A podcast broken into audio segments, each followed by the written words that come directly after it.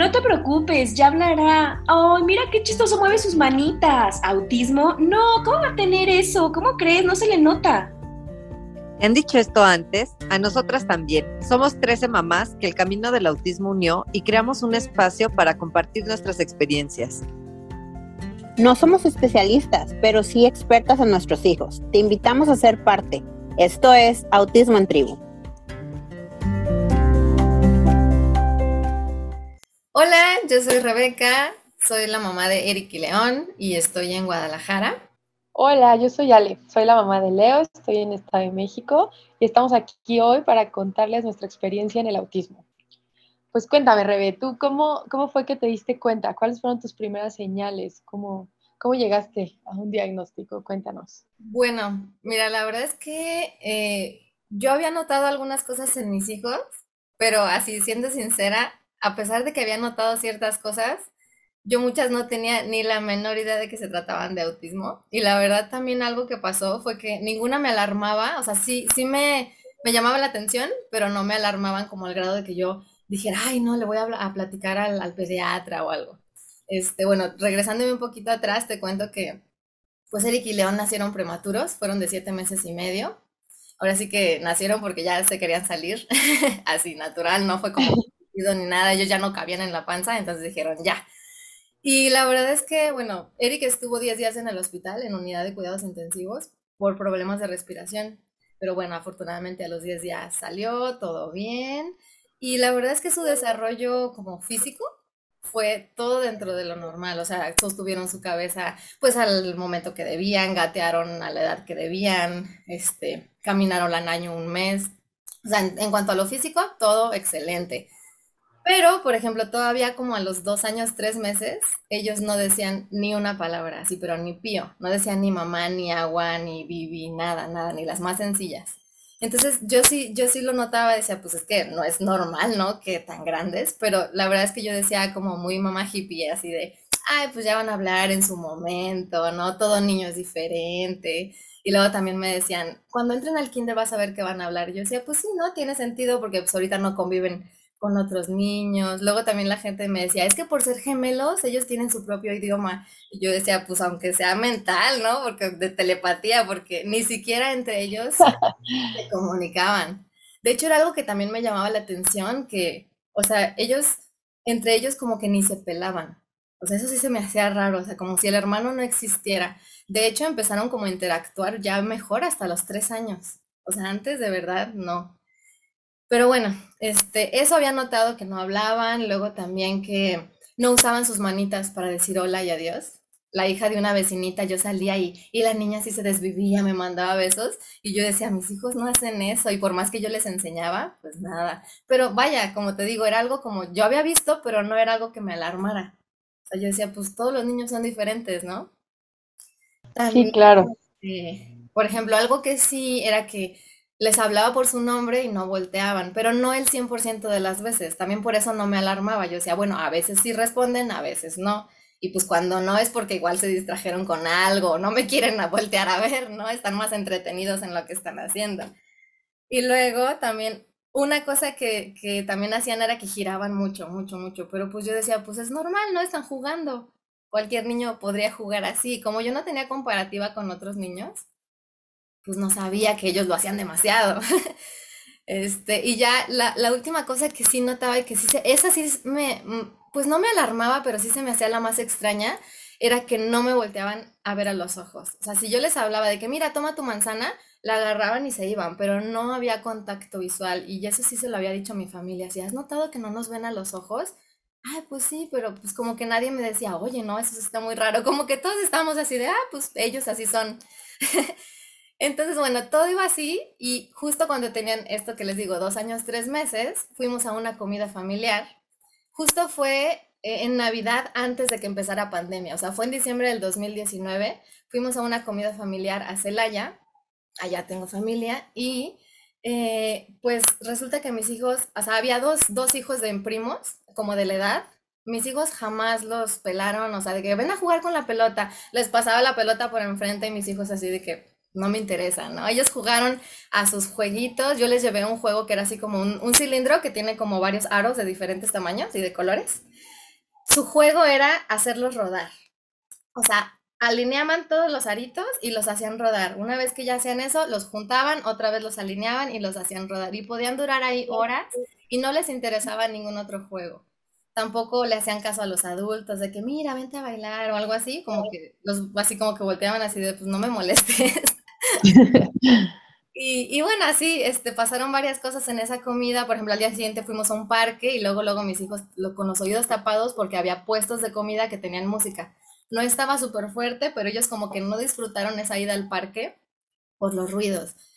Entonces, bueno, resulta que, que regresando de esas vacaciones, mi tía, una tía que es psicóloga, me llama así a primera hora del lunes y me dice, oye, no te quiero alarmar, pero vi en tus hijos varias señales que son de autismo.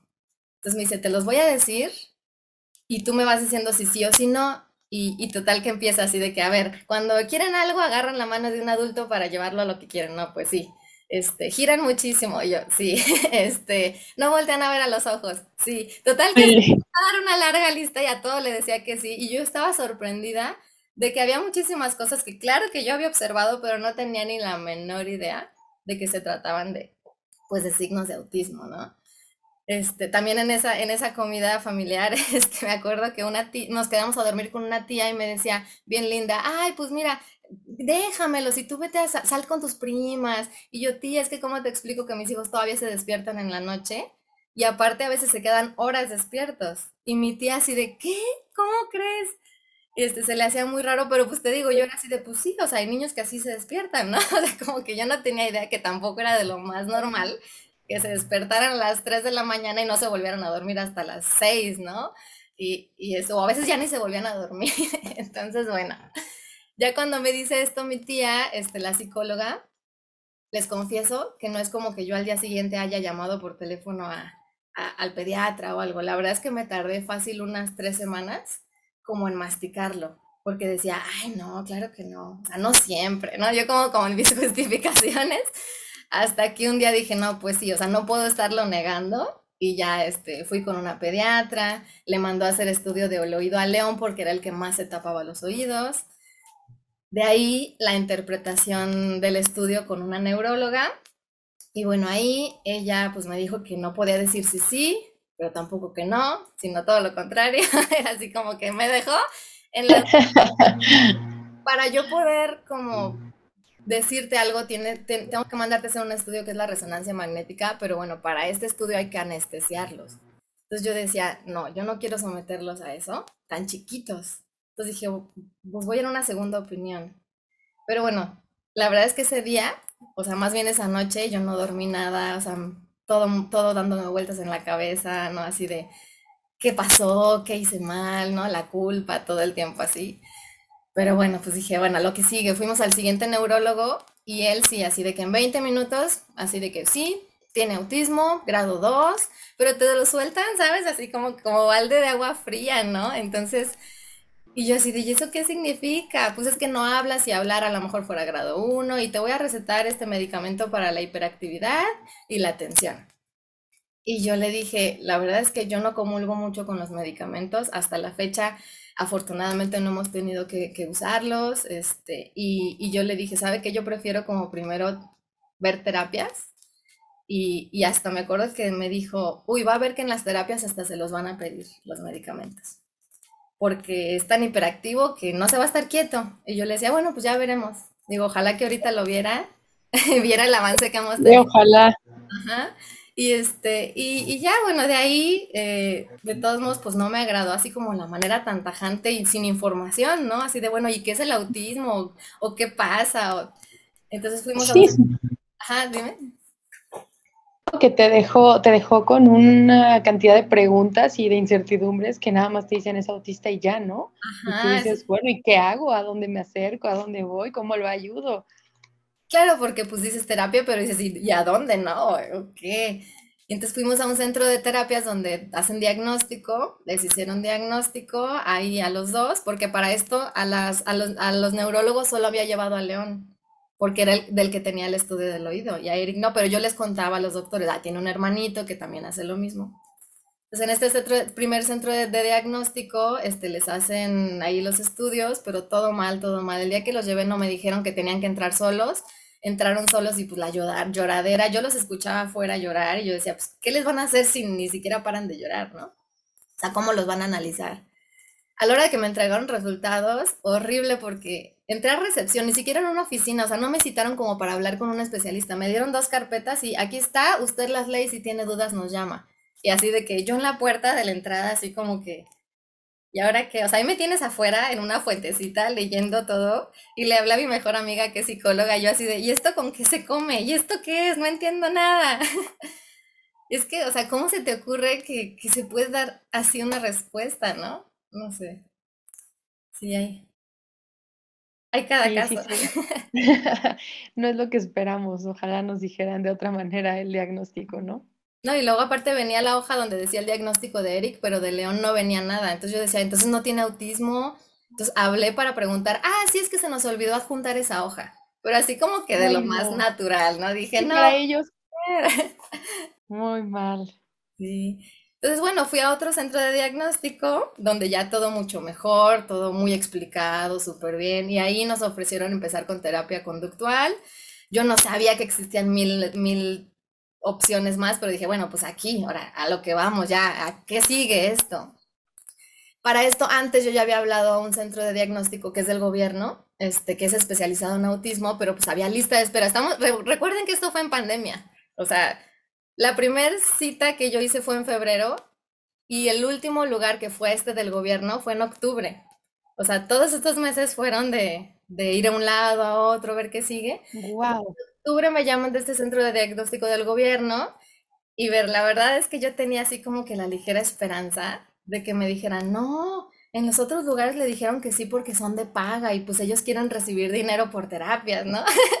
y que me dijeran acá, no, claro que no, porque pues acá como es una paga más bajita, como una cuota de recuperación así voluntaria, bueno, no como muy, muy baja, yo decía, pues me van a decir que no, pues porque no los quieren recibir porque no necesitan tantas terapias. y pues ándale que sí señora, los dos y así, y así, y así.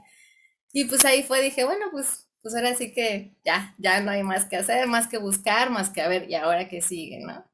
Después ese fue nuestro proceso, largo, ir de aquí para allá. Muy largo. Y pues eso, ¿y a ti cómo te fue, Ale? Pues fíjate que yo a diferencia de ti, yo sí tuve como muchas señales desde el inicio, pero nunca las noté. Hasta ahora sé que era por el autismo, ¿no? igual, mamá primeriza, pues no sabía que, no sé, por ejemplo, Leo no se sentaba solito, o sea, tenía siete meses y ahora sé que a esa edad se tenía que sostener solito sentado, ¿no? Y él se iba de lado, entonces yo le tenía que poner almohadas. Pero igual, pues yo decía, es normal, yo no tenía con quién comparar esas cosas. No gateaba, tenía diez meses y él no gateaba. Entonces, este, lo metí a estimulación temprana y ahí la, terapeuta de, del lugar al que lo llevé, como dos meses después de haberlo evaluado, me dijo que, pues que ella veía en Leo como el tono muscular bajo, que me recomendaba ir con un neurólogo. Yo escuché la palabra neurólogo y dije, ¿qué tiene que ver a un neurólogo con que mi hijo no gatea, no? Sí, no, porque totalmente... pues, a un fisioterapeuta, ¿no? Total, o sea, mi ignorancia en el tema era grandísima, ¿no? Dije, bueno, bueno, ella sabe, vamos al neurólogo. El neurólogo le mandó a hacer muchísimos estudios. Este, de aquí no llegamos al diagnóstico, ¿no? Él solo me dijo que tenía hipotonía y que le teníamos que dar muchas vitaminas y que teníamos que seguir haciendo, pues como terapia física, ¿no? Este, yo lo tenía como que apoyar mucho. Y, este, y tardó, tardó mucho en gatear. De hecho, él me dijo, probablemente no gate, pero tenemos que hacer que camine.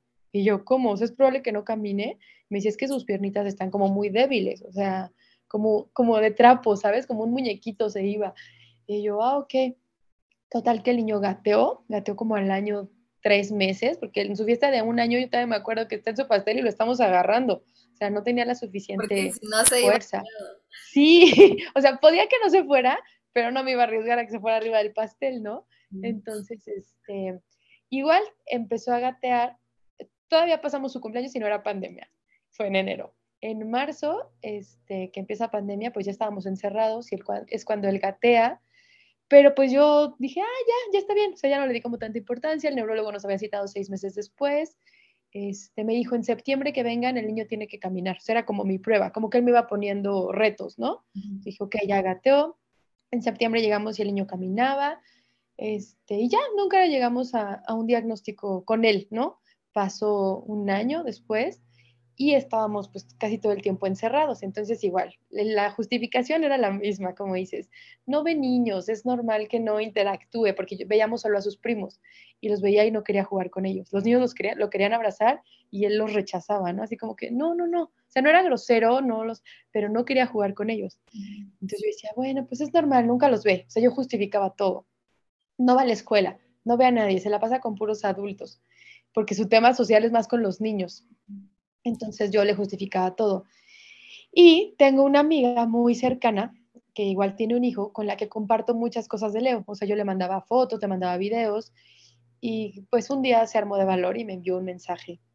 Me dijo, amiga, tengo mucho tiempo queriendo decirte esto, no sé cómo hacerlo. Haz con esto lo que tú quieras. O sea, a partir de que tú leas este mensaje puedes eliminarlo y ignorarme, ignorarme, o pues puedes hacer algo, ¿no? Y yo cada que leía me confundía más, yo decía, ¿de qué habla? Y entonces me empecé ¿Qué hice? ¿Qué le hice? Sí, sí, sí, yo estaba preocupada por otra cosa, nunca pensé que hablara de mi hijo, hasta que me pone, pero el amor que les tengo a ti y a Leo, pues me obliga a arriesgarme, ¿no? Y yo pasé saliva y me dice, fíjate que veo en Leo, justo como te dijo tu tía, ¿no? Veo en Leo muchas como actitudes y señales de cosas de autismo el video que me mandas, donde el niño está aplaudiendo muy emocionado en su carro, fíjate bien y no está aplaudiendo, está leteando. Y yo, ¿qué es aletear? Me dice, el video, eh, la foto que me mandaste donde está acomodando sus carritos por tamaños y colores, eso se llama linear. Este, cuando era chiquito, Leo se quemó y yo le contaba mucho a ella, me decía, desde que era bebé y él se quemó y no le dolía, desde ahí me hizo pensar como que había algo diferente, pero pues no quise decir nada, Leo tenía 10 meses, ¿no? Y este, cuando ella me manda el mensaje fue como, igual como dices, un balde de agua fría, pero no fue algo que no me esperaba, ¿sabes? Yo ya había visto dos, tres cosas que se me hacían pues poco comunes, igual como dices, estaba viendo la tele y él se emocionaba y empezaba a girar por toda la sala, o sea, le daba vueltas a toda la sala.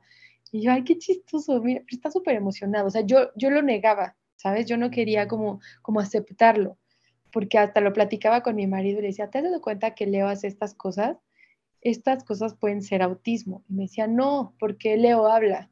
Nosotros creíamos que un niño autista no hablaba, ¿no? Te digo, era demasiada desinformación y mucha ignorancia. No, porque Leo nos ve a los ojos o Leo responde a su nombre. O sea, todas las cosas que sí hacía, yo las utilizaba como a su favor para descartar el diagnóstico. Y hasta que pues esta amiga me manda este mensaje y le dije, no, pues te agradezco mucho, ¿cómo crees que me voy a enojar? Este, gracias por, pues por tener el valor de decírmelo, ¿no? Tal vez yo nunca hubiera tomado cartas en el asunto. Hubieras llegado a esa conclusión tarde o temprano, ¿no? Pero qué padre que fue por medio de alguien que, que le tenías confianza, ¿no? Y precisamente eso me dijo, me dijo, tal vez no tenga nada, es probable y lo deseo con todas mis fuerzas, pero si lo tiene, es el momento correcto de que tú lo ayudes. O sea, estás en el momento exacto. Leo tenía dos años y medio. Y este, bueno, esto me lo dice un viernes en la tarde y yo el sábado ya estaba buscando respuestas. O sea, ya había yo oído a dónde me lo iban a evaluar, quién me lo iba a diagnosticar. Este, como que no me di chance de, llorar ahí, ¿no? Ni de pensar. O sea, dije, ok, ¿qué tengo que hacer? ¿Qué sigue? La verdad era porque yo quería que me dijeran que no. Y, este, y ese mismo sábado que fui a buscar respuestas, salí de ahí llorando, ¿no? Y me decía mi marido, tranquila, todavía no nos dicen que tiene algo. Y le dije, es que tiene autismo. Yo lo sé, soy su mamá. Porque cada que yo le decía algo a esta persona, como que ella iba palomeando, así como dices, o como que iba haciendo un test. Y todo lo que yo decía para ayudarlo, siento que era como, ah, entonces sí tiene, ¿no? O sea, yo, es que sabe sabe, sabe acomodar todo perfectamente y los números se los sabe de memoria y las letras. Entonces ella iba y yo decía, ya cállate, o sea, no lo estás ayudando, ¿no? Todas las cosas que le, que le digo antes de, de todos los puntos le va sumando, ¿no? Justo, justo así pasó. Y entonces yo salí de, pues de ahí ya llorando. Él estaba seguro que no, yo estaba segura que sí. Buscamos otro lugar donde, pues, donde nos lo iban a evaluar. Y ahí fue donde, pues ya nos dijeron que, que sí tenía autismo, que tiene autismo nivel 1. Yo no entendía. O sea, cuando ella dijo tiene autismo, yo me bloqueé, yo dejé de escuchar, ya no entendí si lo que dijo de las terapias, de la intervención, ya después todo eso me lo contó mi marido Lo escuchabas este así como en Charlie Brown, ¿no? Así el bla, bla. Justo así fue. Esa noche lloré, esa noche sí, este, como que lo sufrí. Me di ese fin de semana y este, ya la otra semana dije, pues, ¿qué sigue? O sea, ¿qué tengo que hacer? No puedo tirarme, no puedo derrumbarme a llorar y a lamentarme que porque a mí, que porque a mi hijo, pues, ¿por qué no? ¿No? O sea, también dije, ¿y por qué a mí no? Yo lo veo bien, yo sé que él va a estar bien, ¿qué necesito hacer para ayudarlo, no? Ya íbamos a entrar a la escuela y dije, no, no va a poder ir a una escuela. O sea, yo dije, ¿cómo va? Y no, o sea, me dijo la de la escuela, ¿por qué no va a venir? Tu hijo se sabe comunicar, tu hijo sabe hablar, tu hijo está aprendiendo a ir al baño, ¿por qué no va a venir aquí? O sea, tú no le pongas los límites, dale la oportunidad. Si nosotros, la escuela, no se lo estamos poniendo, como, ¿por qué tú? Y yo, ok, sí, o sea, ahí también me di cuenta. Yo ahí me di cuenta que los límites se los podía poner yo. Y entonces dije, ok, voy a dejarlo, voy a dejar que me, que me demuestre qué puede hacer o qué sabe hacer, ¿no? Y esa fue la forma como me di cuenta. Ay, sí. ¿Cómo ves? Sí, pues cada quien, ¿no? Con, un montón de procesos diferentes y a lo mejor, como dices, ya, ya tenía las sospechas, no me cayó como tan, tan en seco, pero pues aún así, ¿no? Como ya que te confirmen algo es, ¿y ahora qué, no? Y sí, ¿cómo lo abordo, no? Sí. No, y sabes, a mí me dio mucha culpa, mucha culpa. Yo tenía, estaba muy enojada conmigo. Yo decía, bueno, te voy a contar como antes, yo me sometí a un tratamiento de fertilidad para tener a Leo. Yo me tardé seis años desde que me casé, intenté buscar un hijo y no lo lograba. Ya llevaba yo seis años de casada y no me lograba embarazar. Me someto a un tratamiento de fertilidad que afortunadamente pegó a la primera, porque sí fue un proceso muy desgastante en todos los sentidos, ¿no? Y entonces, este, bueno, cuando me llega el diagnóstico, mi culpa era conmigo, o sea, decía, ¿por qué si la vida, Dios, el universo, de todas las maneras me negó un hijo, ¿por qué me aferré, no? Se decía, ¿por qué fui y me lo hice y traje a sufrir a alguien? O sea, yo me culpaba de, decir, ¿y si yo un día no estoy? O sea, ¿qué va a ser de él, no? Y bueno, ahora sé que cualquier mamá piensa eso, no solo una mamá con un hijo con autismo, ¿no? ¿Qué va a ser de tus hijos? Es una preocupación que puede tener cualquier madre. Pero yo tenía esa culpa conmigo. O sea, yo decía, yo solo pensé en Alejandra quiere tener un hijo. Nunca pensé, ok, ¿qué va a ser de ese hijo? ¿Qué le puede esperar? ¿Qué le depara la vida? Pero bueno, también fue un proceso que tuve que, que sanar conmigo misma y dije, no, no, no, tranquila, no es culpa de nadie, porque también me pregunté si había sido por, por la inseminación, si había tenido algo que ver con, con que tuviera autismo, ¿no? Este, si hice algo mal en el embarazo, o sea, yo buscaba como echarle la culpa a algo. Y después entendí que, que no es culpa de nadie, o sea, que es algo que puede pasar. Sí, no, aparte si, Dios o el universo, como le quieras llamar, no hubiera querido que Leo existiera, pues no existía, ¿no? Y, punto, ¿no? sí, ni con tratamiento, ni con nada. Ya sé. pero, sí, eso fue también como muy complicado, o sea, como sanar esas culpas conmigo. Sí, siempre hay culpa. Fíjate que a mí me empezó a dar culpa. Yo, este, en el embarazo vivía en el campo, así de que en una reserva ecológica, así en medio de la nada, y tomábamos agua de manantial. O sea, era así de que el agüita que nacía en las rocas así delicioso, pero pues digo, le poníamos un filtro así de un colador, pero nunca hubo un tratamiento al agua, ¿no? Entonces yo decía, ¿qué tal que el agua estaba contaminada y tenía metales pesados y entonces por eso? Y bueno, uno se hace así revoluciones en la cabeza, ¿no? Sí. te quieres echar la culpa de lo que sea, pero pues no es culpa de nadie. Y fíjate que a mí también me entró una culpa que yo, yo en el momento del diagnóstico y todo no me acordaba, pero tiempo después, platicándole a una amiga, o sea, que no había visto en tiempo, le empecé a platicar de la situación, me cayó el 20, me empezó a entrar una culpa. Fíjate que cuando yo era niña, este, tenía, no sé, como 7, 8 años, íbamos todos los días a un parque que nos quedaba dos cuadras, mi mamá nos llevaba, y de vez en cuando nos encontrábamos a un grupo de, de, de niños que los llevaban unas monjitas y monjes los llevaban así a dar la vuelta al parque y era un grupo de niños, no sé, como de 15 niños, que todos tenían alguna discapacidad, todos tenían algo, eran niños con síndrome de Down, con parálisis cerebral, unos niños iban en silla de ruedas, otros en camas de ruedas, o sea, era como impresionante pues ver al grupo de niños, ¿no? Entonces, yo me acuerdo que una vez yo le pregunté a mi mamá que por qué esos niños venían con las monjitas, porque vivían en una casa hogar que estaba así como a varias cuadras de ahí. Y le pregunté que por qué vivían ahí, ¿no? Que por qué no estaban con sus papás. Entonces, bueno, mi mamá, así como muy, muy así en la respuesta, así tal cual, me dijo, pues es que a lo mejor pues sus papás no los quisieron, ¿no? Entonces, híjole, me acuerdo que esa respuesta para mí fue así como, ¿cómo es posible? Y me traumé, así de que, es que, ¿cómo, cómo sus papás los abandonaron, ¿no? Porque, ¿Cómo un papá no te puede querer? O sea... Aunque tengas así esas condiciones, ¿no? Entonces, yo me acuerdo, Ale, que ese día tuve así una conversación con Dios, así en la noche. Dije, a ver, Dios, o sea, si vas a mandar al mundo niños que, que no los quieran en otra casa, mándamelos a mí. Y ándale, que cuando sé que mis hijos tienen autismo, me cayó el 20 y dije, yo los pedí. ¿Qué estaba pensando? Porque claro, pues yo tenía ocho años, no tenía ni la menor idea. Este, ya cuando estuve en la prepa, hice mi servicio social en ese lugar porque me dejó muy marcada. Y ahí conocí a los niños maravillosos, a las monjitas, toda la labor que hacían. Incluso había niños que no es que sus papás los hubieran abandonado, sino que los tenían ahí porque las monjitas los cuidaban de todos. Había niños, niños que necesitaban medicamento todo el día, ¿no? Entonces yo decía, ah, bueno, pues es que los papás no pueden, ¿no? por X razón. Entonces ya como que comprendí más la situación, pero pues sí, así estuvo y no te creas, o sea, cuando yo me acordé de eso dije, claro, o sea, fue mi culpa porque yo los mandé pedir así, ¿no? Claro que nada de culpa, o sea, ahorita lo agradezco. Se te concedió por dos. sí, yo siempre pienso que ahí iba, venía uno y dijo, yo también quiero, y se vinieron los otros.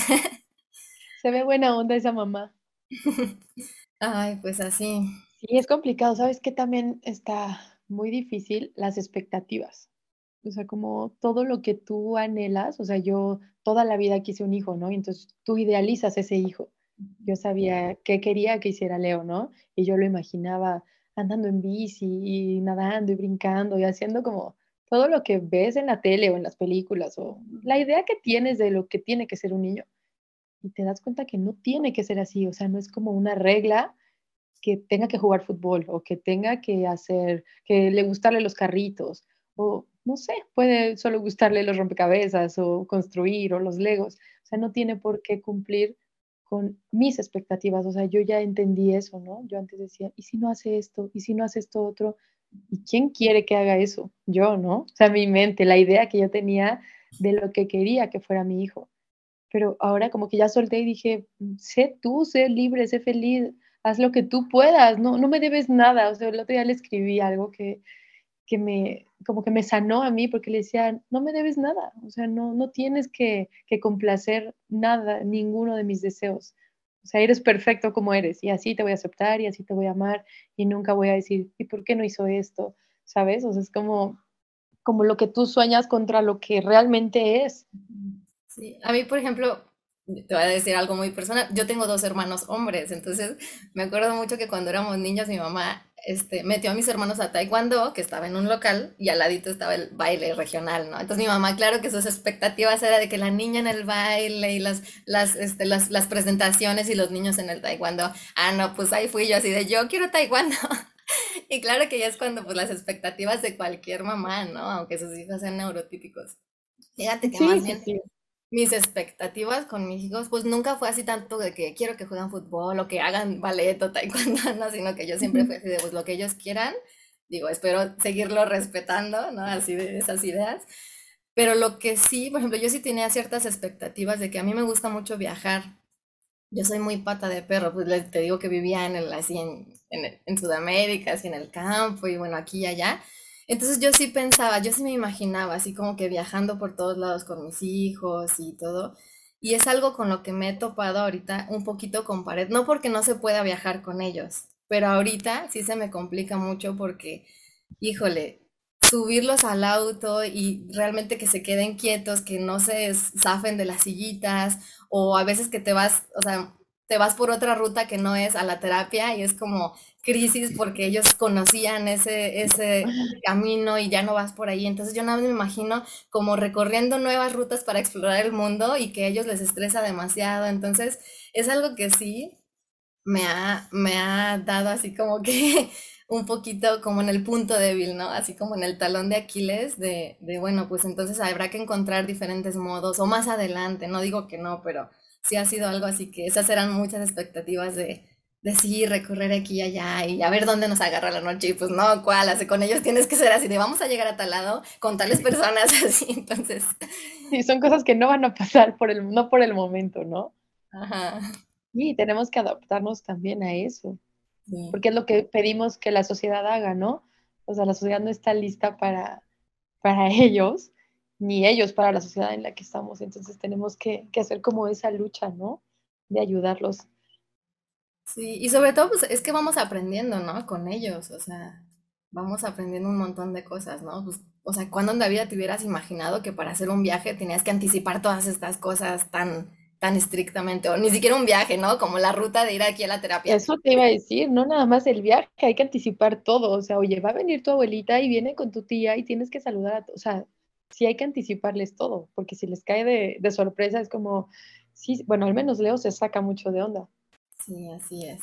No, y la fortuna de haber tenido el diagnóstico, ¿no? O sea, ahorita que me acordé que yo antes de saber, o sea, te estoy hablando, volteame a ver, pero yo enojada porque sentía que no me estaba haciendo caso y entonces casi casi lo obligaba y le agarraba la cara para que me viera y ahora me da mucha culpa de saber que le estaba costando mucho trabajo y digo, bueno, afortunadamente me di cuenta muy a tiempo, porque no me imagino haberlo regañado siete años y el niño todo frustrado porque yo lo obligaba a verme a los ojos y a lo mejor sí me estaba escuchando y a su manera me estaba haciendo caso, pero yo no lo entendía, o sea, yo no lo sabía. Como dices, vamos aprendiendo de todo. Y, ¿sabes? Aprendes muchas cosas, a no juzgar mamás dentro o fuera del espectro, o sea, no importa cuál sea la maternidad que lleves. O sea, antes yo era la mamá perfecta hasta que fui mamá, ¿no? todo podía juzgar, todo iba yo a hacer bien, mis hijos nunca bien iban a ver el iPad, la tele, bueno, o sea, todo lo que he dicho, una por una de mis palabras me las he tragado. Sí, claro, sí, todo esto. Ay, no. Pero bueno, está, está, este, también tiene su lado padre, ¿no? Porque ya el tiempo y la experiencia hace que vaya sanando por ejemplo, tú hoy, ¿cómo te sientes? O sea, ¿cómo, cómo llevas el proceso? Este, pues mira, yo repito, empezamos como con terapia conductual, este, les funcionó muy bien un tiempo, después por lo mismo de pandemia estuvimos yendo presencial, después tuvo que ser en línea, ya no nos funcionó así, entonces empecé a buscar otras alternativas, ¿qué más hay? Este, la verdad es que para nosotros el que hayan entrado a la escuela fue así como yo noté la super diferencia y este es un mensaje que sí le quisiera dar a, a varias mamás que claro tenemos ese miedo de que sí lo voy a mandar a la escuela o no, o mejor en casa o así, la verdad es que bueno, al menos en nuestro caso fue así como que así tremendísimo avance. Este, y por ejemplo, a mí algo que me sirvió mucho fue que al principio solo tomaron algunas clases presenciales en el kinder, pero también muchas en línea. Y ahí yo veía la clase y decía, es que mis hijos no hacen esto, no pueden hacer esto, no atienden. Y me traumé. Me acuerdo que una vez lloré así en una clase, terminando la clase, porque yo decía, es que mis hijos no, no hacen eso, no lo saben. Y entonces dije, ¿y cómo le puedo hacer yo para que sí lo puedan hacer? Y me di a la tarea de, a ver, voy a hacer este material didáctico y esto que no saben así, entonces lo voy a hacer de esta manera porque ellos así sí se van a acercar a este conocimiento. Entonces fue maravilloso el ver que hay maneras, diferentes, pero hay maneras. Entonces ahorita la verdad es que si ya, si yo comparo esos niños que, que de dos años y medio en cuando, cuando fue todo esto del diagnóstico, ahorita que van a cumplir cinco, híjoles, ya son, son ya niños bien diferentes, o sea, ya vueltan a ver a los ojos y no porque los obliguen y porque les diga, si no me volteas a ver, no todo yo esto, no, ya lo hacen con naturalidad, este, ya están hablando, o sea, no formulan super frases, pero ya hablan. León empezó a decir palabras de más chiquito, pero Eric justo hace un año empezó a hablar y no hablaba nada y ahorita habla más que León. Entonces es como que, wow, este, sí son, son bien diferentes y aparte sí hay como, así ha habido muchísimo avance y también es un mensaje, ¿no? Como para las mamás y los papás, las familias, como que todo, todo va, va, a ir avanzando.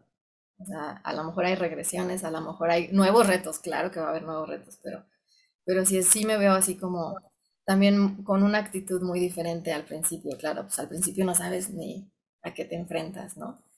Sí, sí, no niego que sí sentí como que una revolcada de la ola y yo siento que apenas voy saliendo, ¿sabes? O sea, siento que apenas salí así de a respirar, a ver, ahora sí, ya tengo mi tabla de surf, órale. Sí, es demasiado el miedo y la incertidumbre, ¿no? ¿Y tú cómo te ves ahora? Pues bien, fíjate que yo estoy tranquila porque ahí lo veo bien. O sea, yo estoy segura que mi hijo va a lograr lo que se proponga. O sea, los, retos que ha tenido, aunque son mínimos, los ha, los ha logrado superar bien, ¿sabes?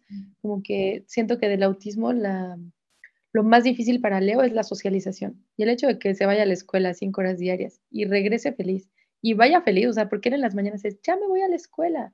Y, o sea, sale feliz y me cuenta, mamá, hiciste esto, y te subiste al puente colgante, y estuviste, porque te digo, es un perico como no te imaginas, hasta que hay alguien de por medio, entonces ya, este, se vuelve, se quiere volver invisible, cierra los ojos, ha de creer que si cierra los ojos ya nadie lo ve, ¿no? Luego le digo, mi amor, saluda. No, mamá, es que eso no me gusta. yo, pero es que tienes que saludar, aunque no les des beso ni abrazo, pues di hola. Si quieres con tus ojos cerrados, pero diles hola. Mejor les doy puñito. Y entonces ya nada más como que choca el puño, ¿no? Y este, te digo, pero lo veo bien, porque las cosas que le cuestan trabajo, las intenta. O sea, no sé, le molestaba de pronto cuando prendía yo la licuadora y ahora le digo, mi amor, voy a prender la licuadora, le aviso. Ok, mamá, sí, no pasa nada y entonces ya no se tapa los oídos, o sea, como que, no sé, yo lo veo bien, estoy tranquila, sí me, me cayó de golpe el diagnóstico, no lo esperaba, este, pero bien, te puedo decir que a la fecha siento que me ha dado más de lo que me ha quitado. Me ha visto, me ha hecho ver la vida de otra forma y de una perspectiva maravillosa que tal vez nunca me hubiera dado cuenta si no hubiera estado en esta situación. Entonces, lejos de reprocharle algo al autismo, le agradezco muchas cosas, muchas cosas, entre ellas haberte conocido a ti y a tantas mamás, haber llegado al grupo de apoyo que nos unió, eso me salvó la vida. O sea, a mí encontrar mamás este, en esta situación hizo que mi maternidad no fuera terrible, ¿sabes? O sea, me sentí como, ah, ok, no soy la única, ah, todo va a estar bien. O sea, yo veía niños más grandes que decía, ah, sí se puede, claro que podemos, ¿por qué no vamos a poder? Al principio fue mucho, mucho miedo justo por el desconocimiento y la ignorancia. Pero ahora sé que el autismo no es tan malo como lo pintan las películas. Sí, es que creo que en algún momento hablamos, bueno, primero que nada, gracias, Ale, yo también estoy feliz de haber conocido a todas las mamás que, que, conforman este grupo, porque de todas aprendemos. Y algo que quería decir es que ves todos los avances de tus hijos y también son avances en ti, ¿no? O sea, porque tú aprendiste cosas para poder lograr algo en, en nuestros hijos, ¿no? Este, y, y, también que, ay, no sé, se me fue el rollo de lo que iba. pues nada, que, que no estamos solas, ¿no? Sí, sí, sí, sí, por supuesto. Ah, pues sí, ¿no? Sobre todo también eso de que dices, bueno, esto, otra mamá ya lo superé, superó, a ver de qué manera lo puedo aplicar yo, eso es así súper, súper importante tener a, con quién contar. Sí, Porque a veces muy que tú cuentas, ¿no? A, lo mejor a tus amigas o a primas o así que tienen hijos de la edad, y pues son cosas que las demás se quedan así como que... Y, mm, no le dan la importancia que tiene para una, o sea, tú le puedes decir, yo me acuerdo de Navidad que Leo le pegó a la piñata, para mí era el logro más grande. Y yo le contaba a mi cuñada o a mis amigos y era como, ah, órale, ¿qué tiene de maravilloso que le pega a la piñata? Todos los niños le pegan a la piñata. Y yo, ¡Ah! no, es que no todos los niños le pegan a la piñata. pero como dices, nadie te entiende más que las que lo están viviendo. Entonces sí es maravilloso haber encontrado esta, estas mamás. Esta tribu. Esta tribu para, para acompañarnos en este camino. Así es. Oye, Ale, ¿tú, por ejemplo, qué le dirías a tu Ale de hace varios años cuando, cuando empezaron este proceso? Pues Todavía no tiene ni el año que yo recibí el diagnóstico. Ah, ok. Voy a cumplir un año apenas, pero le diría que, que no es tan malo como cree, que no se espante, que todo va a estar bien, que, que la vida nos va a poner cosas bien bonitas y pues nada, que, que le eche ganas, que Leo está bien, que tiene unos papás maravillosos y este que pues que no, que no es para tanto, que no le llore tanto al autismo, porque en ese momento sí, sí fue algo complicado. Sí. Ah, ya me acordé de lo que iban a comentar, o sea, justo eso, en alguna vez, momento lo hablamos, que, que claro, es que ves el, ves, ves el autismo como nos lo pintan en las películas, como que son unos genios y maravilloso y todo fluye así re bien, o ves el, el, o al revés. como que, que, no hace nada, que, que no puede hacer nada, que, que, nada, ¿no? Entonces, como que a veces pues te vas ahí, ¿no? Este, dices, es que va a ser terrible, pero es falta como de información, ¿no? Como esto de que tú decías, es que mi hijo sí habla, entonces a lo mejor no es autista. A mí me decían, es que sonríen, y pues los autistas no sonríen, y yo decía, ¿cómo? Pero tienen oh. todas estas otras cosas, ¿no? Entonces como mucha desinformación, pero que pues sí, creo que también es tarea de, de todos como pues como comenzar a compartir con el mundo que el autismo es todo un espectro enorme y y, no hay reglas, ¿no? También. No, no hay, y tampoco hay como que, ah, ya lo superé, ya todo está bien, no, también se puede complicar después, ¿no? Como dices, no hay nada escrito en el autismo, no es como que, ya, ah, ok, ya va al baño, entonces ya pasó esto, no, pero ahí viene otro reto y ahí viene otra cosa, o sea, no nada más son esas las que hay que, que ir superando, ¿no? Creo que es toda una vida de retos. Así es y de aprender a, aceptarlos como son. O sea, para mí Leo es perfecto como es. Lo único que me queda es ayudarlo a, adaptarse a esta sociedad e intentar que la sociedad se adapte a ellos, ¿no? A conocerlos, a entenderlos. Y hacer lo que esté en mis manos para, para poder lograr eso. Sí, justo eso. esa frase está excelente. Sí, porque pues ayuda mucho, ¿no? Que la familia entienda, que aprenda, que te apoyen, porque luego los papás como de, ay, eres una exagerada, ¿cómo no va a poder comer lácteos? Ay, a nosotros nos daban esto, pero eh, la otra parte es como, ok, ¿a qué te ayudo, no? ¿No quieres que le dé esto? Perfecto. Oye, pa, no, es que no le hablen así al niño, no es que sea grosero y que no los quiera saludar. Y entonces eso, que tengas ese apoyo de tu familia en lugar de reproches y juzgas y que te juzguen, hace también la tarea más fácil.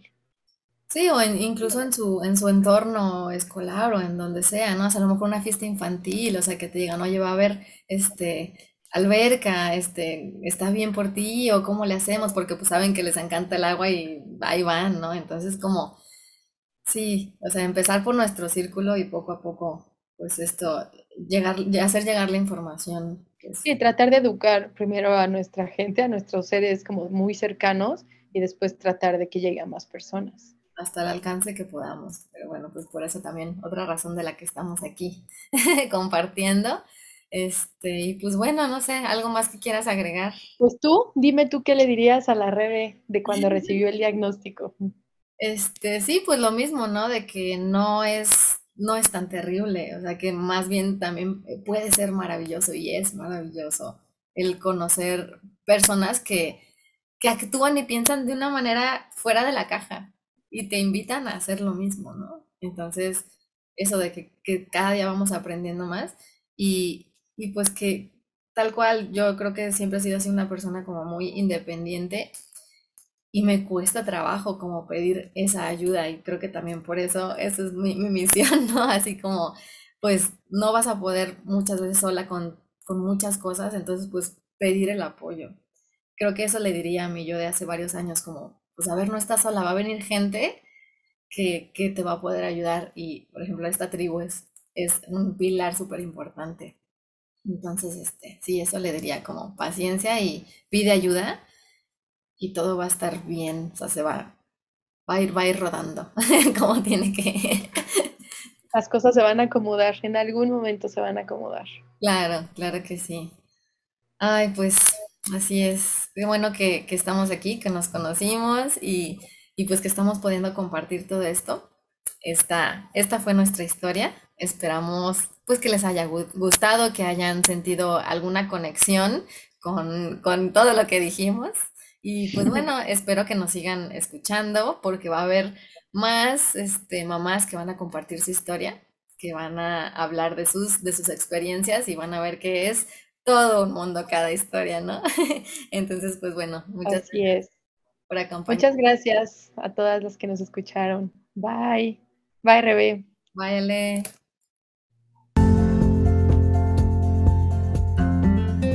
Esto fue Autismo en Tribu, porque en Tribu todo es mejor.